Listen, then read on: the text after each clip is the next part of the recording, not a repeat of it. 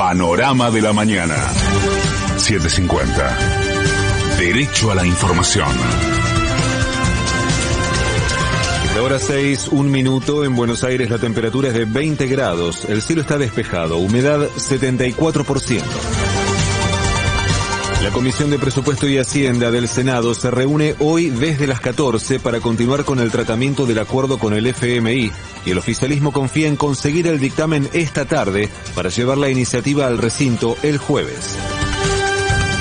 Desde el bloque de Juntos por el Cambio, el senador radical Dionisio Scarpín adelantó que Juntos por el Cambio acompañará la firma del dictamen ese proyecto inicial que, envió el Ejecutivo al que salió de diputado, se logró ese consenso, se logró el apoyo y el objetivo era, por supuesto, seguir en ese camino.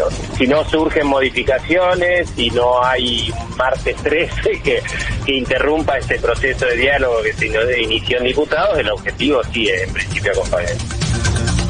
El ministro de Economía, Martín Guzmán, anticipó que el gobierno tomará medidas para evitar que la guerra en Ucrania produzca una escalada de los precios de los alimentos, pero descartó un aumento de retenciones. Hemos venido trabajando con los esquemas de fideicomisos, buscando que haya contribuciones voluntarias que se puedan utilizar para lograr una brecha entre la evolución del precio internacional y la evolución del precio interno de los alimentos. Es en esa línea que estamos trabajando. Dicho eso, eh, no se está contemplando un aumento de los derechos de exportación de los granos, el trigo, el maíz, el girasol, el poroto de soja y los demás granos.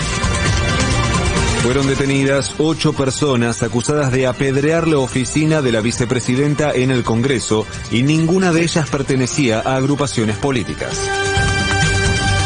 Cristina Fernández publicó un nuevo video del ataque al Congreso que demuestra que su despacho fue primero señalado con bombas de pintura y luego apedreado desde la calle. Durante la última jornada se registraron 4.647 nuevos contagios de coronavirus y se confirmaron 71 muertes más por la enfermedad. Patria Grande. La justicia de Perú prohibió la salida del país de cuatro directivos de Repsol por su responsabilidad en los derrames de petróleo. De afuera. Durante la madrugada, Rusia bombardeó el oeste de Kiev y regiones de las ciudades de Odessa y Uman en el sur y centro de Ucrania, respectivamente. Tras las sanciones económicas impuestas por la Unión Europea, el gobierno ruso anunció que cerrará temporalmente las exportaciones de cereales y azúcar.